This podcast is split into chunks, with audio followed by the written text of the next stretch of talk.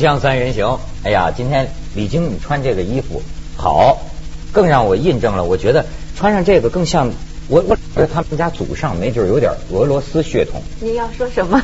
我现在防着你点儿。不是你穿上这身衣服 啊更好啊，更像是那种俄罗斯贵妇的那种感觉。有有的，你这样会让你的粉丝来来攻击我的。我说我还很害怕这个结果。怎么说到我粉丝上？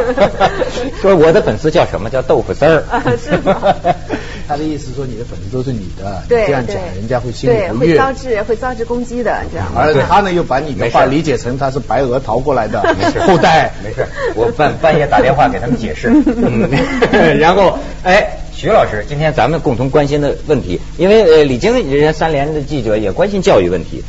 这两天出事儿了，所以我发现媒体媒体啊，所以 出事了没错，我跟你讲，幸灾乐祸。所以有时候脏水泼到我身上，我完全能接受，因为我觉得要不不符合因果报应，整天说人家最近好，最近好像蒙受不不白没有没有没有白 白的很，白的很。最近他们已经刚才跟我说了，说你最近很郁闷，所以我本来我今天见到你，本来想主动问你的，然后我一听我就没敢再问你。既然你是不是要主动说了，是吗你觉？得我像郁闷吗？我不郁，我高兴的很。那个说说你们的事儿啊，你们教授的事儿。哎，这两天出什么事？中国政法大学有个叫杨帆的教授，这我可不敢瞎说了啊，人家就是 稿子上都这么写的。呃，确实，徐老师引起我们一个问题，就说你们大学老师在课堂上上课，学生来不来听，能不能有权利强迫学生听，等等这些事儿，其实我确实不清楚。您看这个个案讲的就是什么呢？这个杨帆老师他上的课叫《生态经济与中国人口环境》。就这杨帆，我好像我还挺有名的，我看他经常接受一些采访，谈中国的一些经济问题，好像还比较有名。嗯，那学生应该爱去听他的课呀。但是为什么呢？两百四十个人报名的听这个课的，结果那天呢，有一百零一个人交完卷子就走了，或者说呢，听了几分钟就走了。这走了呢，这个杨帆来了之后呢，先讲了一阵课，就不少学生就走了嘛。然后呢，停下来扫视了一下，人数人数很少啊，大大不够。然后呢，就开始骂，就说他这个老师啊开始骂，说这些学生不像话，把论文交了就想走，没道德，欺骗老师。他表示没在的学生全部都要挂科，挂挂科挂科就是不及格，这个你难道不知道吗？我我也不知道。啊，对对，这这挂科是你不知道啊？这是内地的语言啊。然后这叫匪楼啊，这个不知道。F 然后呢，就是他就接着讲课。这个时候呢，在这个街八就阶梯教室那个八教室门口啊，聚集了二三十个选修这个课的学生。有人踢门是吧？有有就是有人敲门，后来他这个老师就不开门，然后就外边就有人踢门，然后呢，那些人要来上课的就进不来是吧？哎对他老师把门锁了，就到此为止，好像进来的就算数，没进来就不算数，好像是这个意思。对对这迟到然后就据报道呢，杨老师打开门，开始破口大骂，说谁踢的门？你给我站出来啊！扰乱课堂，混蛋，畜生，给我站出来呀！属老鼠的呀！他这这鼠年来了嘛。然后 就是这时候他骂完了，锁上了门，然后呢开始教育学生，就说不要这样的学生啊，合起伙来跟老师捣乱。我这人脾气大，你别把我给惹恼了。就是这个时候，主要问题就是传出来的，就说有一个女生背着书包从教室后边一路走到门口。杨帆说：“我还没讲完呢，你干嘛要出去啊？”然后这女生我发现也挺猛的，说：“老师，你上课讲这些，你不觉得无聊吗？” 徐老师有没有学生敢这么冒犯你？杨老师说：“你才无聊呢，你叫什么名字啊？”这女生说：“我又没选你的课。”杨帆说：“滚出去！”这女生说：“干嘛要滚呢？我好好走出去。”就推推搡搡。这一场戏剧了。对，说呃说他不尊重老师，说要带他去保卫处。就在这个推搡扭打过程中，据说这个女生就踢了杨帆几脚，杨帆就怒不可遏先动手啊！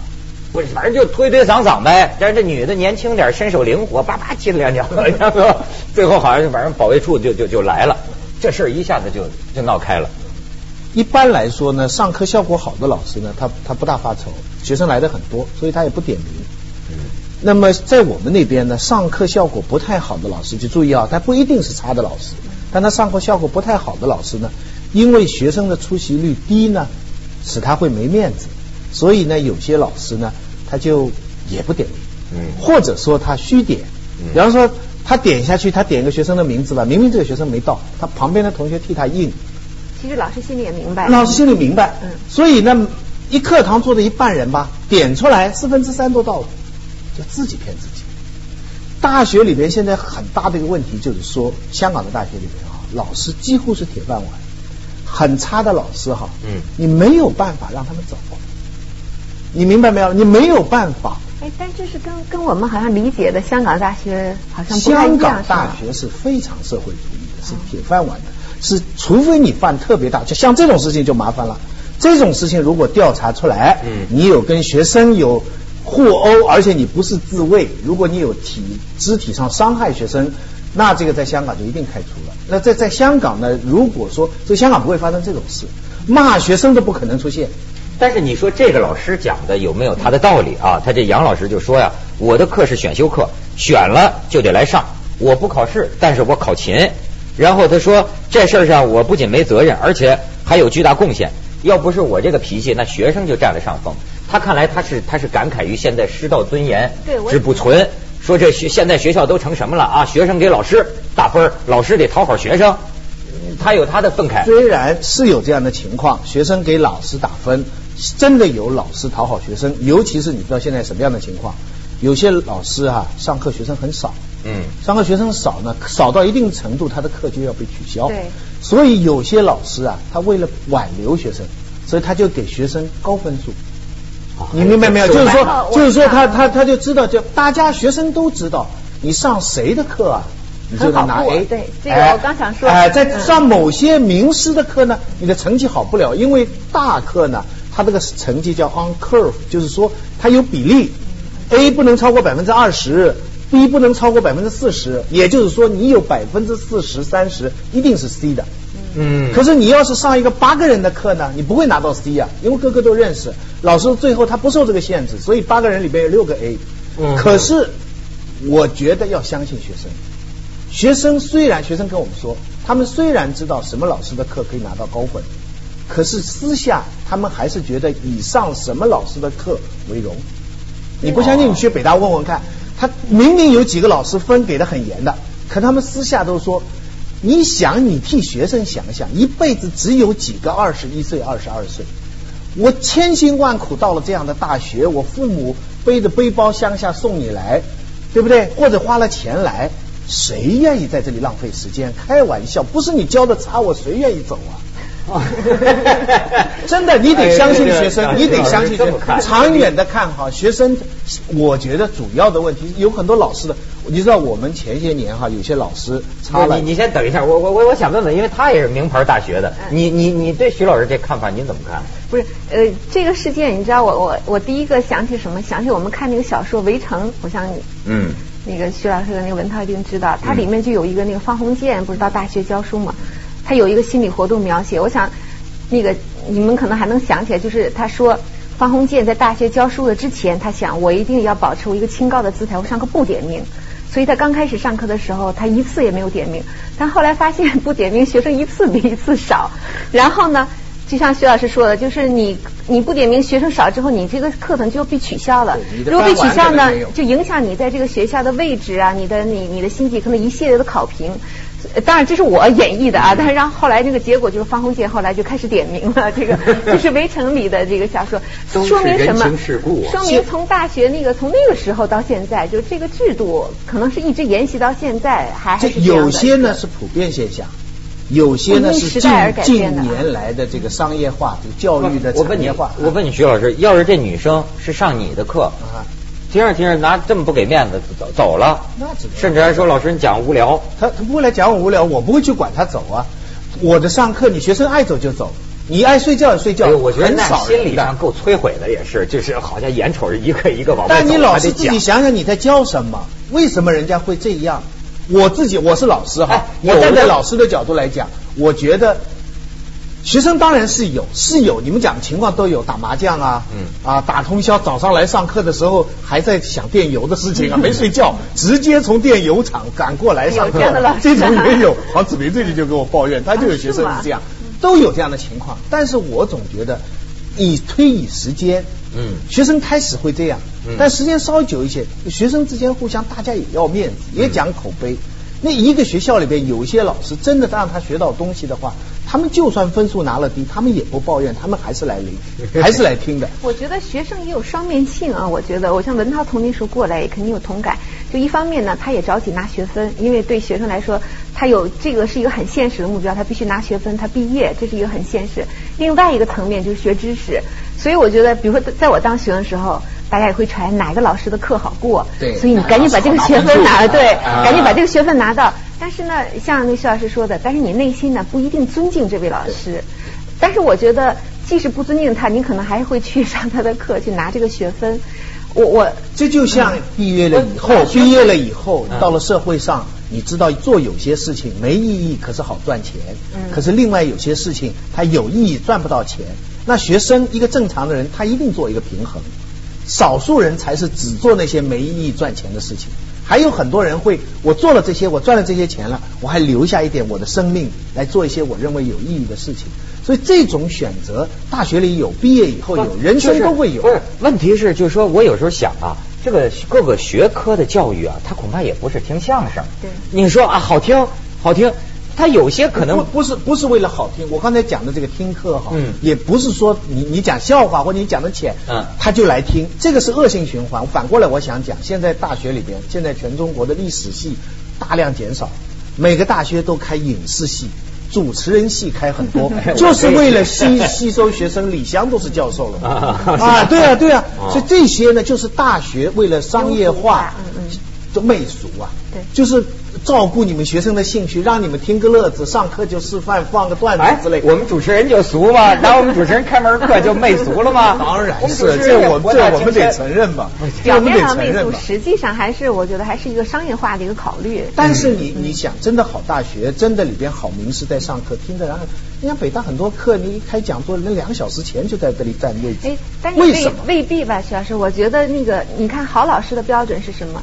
有的老师就是他自己的修养很高，但是他不一定能表达出来。我想这也这也是但这些是特例，有这也不一定是特例，大部分大部分 徐老师，像你这样的老师也是有限的。你我当年在上大学，我就记得，哎呀，大家都去听一个老师的课。我这是呃我们呃呃叫李静一老师，他当时我就发现这个讲课呀和这个做学问呐，真是两门两门艺术。对你比如说他讲课，我们为什么喜欢听啊？因为他那么声情并茂，他特别投入，而且能。一段一段的朗诵背诵啊，这个中国的古诗词，欣赏这个美，他特别投入。所以呢，哎呦，那就是坐窗户上大家都听。但是呢，另一个老师，你不能说他讲的内容不重要，但是他大概非常冷，就是这么讲。甚至有的他口才不不一定很好，他照着讲义讲，内容是很扎实的，可是未必有那么强的感染力。那么这要分几个层面来讲。你如果说是大学你是老师嘛，嗯所以这个时候你要上好课是你的责任。嗯，就是说，你像周作人这样也行啊。周作人据说讲课人家全走掉了，他就在那里读啊。他是大学者，他学问非常好。那我们不否认周作人的价值，嗯但是你要在大学里这样上课，那学生真的是受不了吗？你你明白没？当然现现在假如周作来讲课，学生就凭名气，怎么样也得在那里熬着听的，越听不懂，人家越来听的。不，我估计那个反日愤青们会把它砸了 把它砸了。咱们去一下广告，锵锵三人行，广告之后见。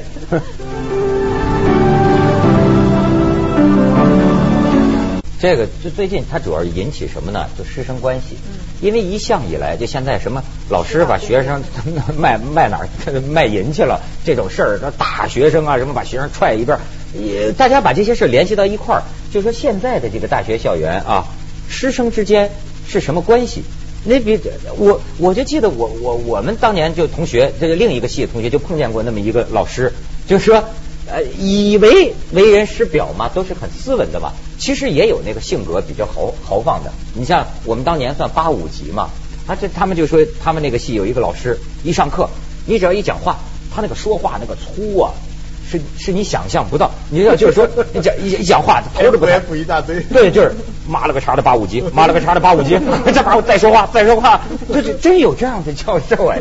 当年是不是没有你们那个给给老师打分的那个制度？有的话他就被开除了，是吧？呃，还有的就是说什么的，哎呀，什么事儿都有，就说那个呃，老师要考试了，然后呢，大家都不知道题，于是找一个漂亮的女同学到老师家里去做客，然后回来就把题要回来了。然后说这漂亮女同学问他也没干什么过分的事儿，就我们老师其实很很多时候胆儿很小的，回来就问这女同学，那老师家干什么了？他没什么，就跳迪斯科，跳迪斯科那时候跟老师在问跳迪斯科，就把题给套出来了。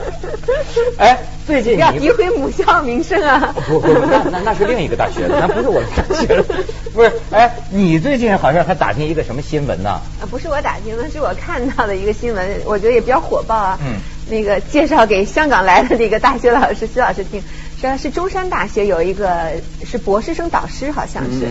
他带的那个哎那个学科，你还帮我记得吗？啊，微生物，然后带了很多学生，那就有一个学生呢，在网上发帖子说忍受不了这个老师的虐待。这个虐待可能有两层，一个是精神上的压力，一个是的确是肉体上的这个这个，好像是对他进行了脚脚打拳踢啊这种的，对对，他就对学生不满的话，他会说用语言上来，先是来辱骂，然后来羞辱。之后，比如说对一些男生可能不满意的话，他都忍不住，可能要也是飞脚去踹两下。然后这个帖子发出来之后呢，就是大家会觉得很好玩，很多人都跟着，跟着好像中山大学就开始了调查。那调查结果说这个事情大部分属实，好像这样的一个结果。就是有有一部分可能那个查无实据，对吧？在夸大，但但有一部分是说那传说就说教授，我发现真够狠的，说训一个女学生，女研究生。给训晕了啊！还能给训晕了，然后晚上可能不让，就是都没有回宿舍，可能是不是？反正骂的太狠了，对，可能是这样，就是这这在在海外呢，那这一投诉的话，这老师也就惨了，多数就是会被解约。嗯，呃，如果不诉诸于法律的话，就这种是很很惨的。你就对学生要千万小心。再倒过来，在海外简直是倒过来的，就老师看到学生是非常非常在这方面要特别特别小心。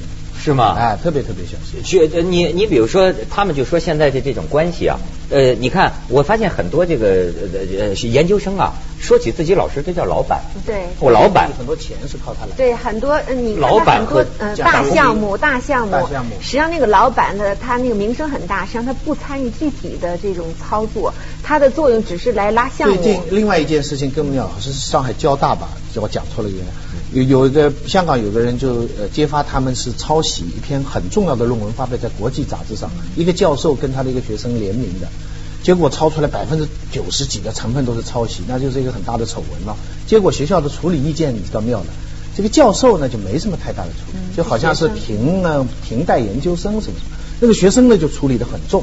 原因是什么呢？因为这个文章是学生写的，主要是为老师只是挂名而已。老师只是挂名，所以犯了罪，老师也没有太多名声。但是反过来，如果这个论文获了奖，那老师跟着获了奖的那荣誉是老师得的。对，你去看一个书，谁是谁主编，你去仔细看后面的呃呃那个导导言或者后记啊，他才告诉你第一、第二章是谁谁谁写的，第四、第五章谁谁谁写，第二这最后那个那个主编呢就写了第一个导言。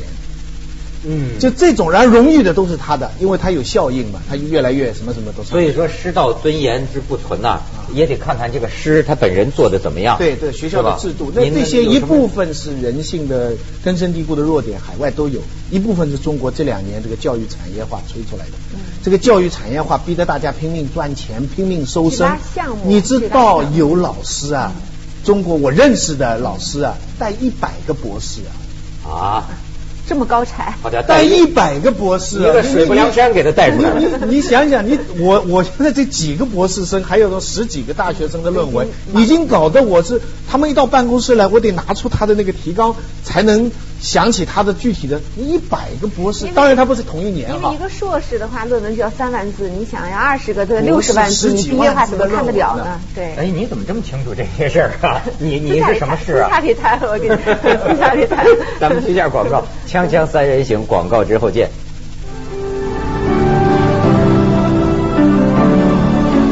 高校好像最近你关心毛于轼呢？啊，对，是因为这样，最近毛于轼被骂的很厉害。他对学费有一个新的说法，他就说要提高大学的学费。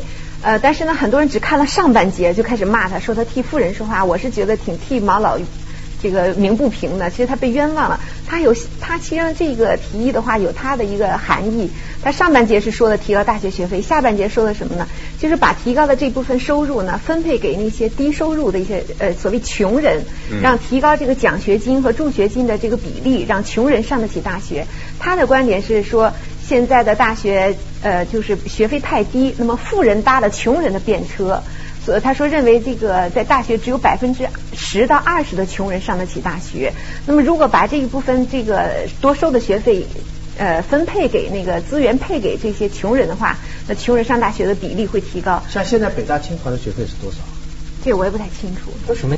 艺术类可能会最高吧？我听你模模糊糊的说一年五千块钱的，不止，肯定不止五千块钱。现香港的一年的学费是几万块，几万港币，在美国的私立大学是几万美金。嗯假如他真的能够提高学费，然后把征收部分嗯用来给学生的奖学金，根据你学生的家庭背景来给你奖学金的话，这是一个非常理想的一个方案，但是执行上会有很多困难。执行好好多人批评这个毛于轼，就是说你这个话呀大而无当，就是说你说的是那么回事，可是真的把这个啊这个提高学费收上来的钱如何分配到贫困学生当中，这里头的猫腻就多了。你如何能够保证这个机制是公正的、有效的？我是觉得这个毛老之所以现在就是成为这个焦点，大家骂他骂的这么多，其实背面还是反映了大大家对这个高校的这个一个是教育制度不满，另外对这个教育资源配置的不公平的一种看法的很有强烈的反感。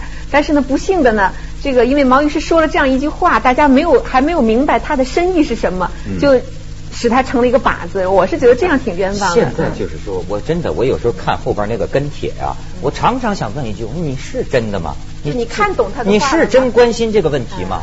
至少其中一些人，我觉得啊。你也甭跟他讨论，他并不是真的，他只是他为了骂大街，他发泄，他可能生活不太满意，对吧？你像这个毛于轼这个，哎，我我挺感兴趣的，就是你刚才讲的学术腐败，他讲他说你们都骂我呀，他说哎，他说我是讲究什么呢？为穷人办事儿，为富人说话。你要打倒富人，这个是是是不好的，对吧？但是但是他说现在有些人是干什么呢？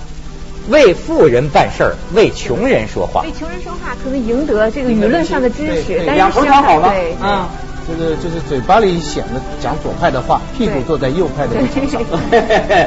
这个你们现在学者也有一些是这样的呀。啊，别人嘛，表面上去，其实为那个穷人说话，可能赢得一个噱头，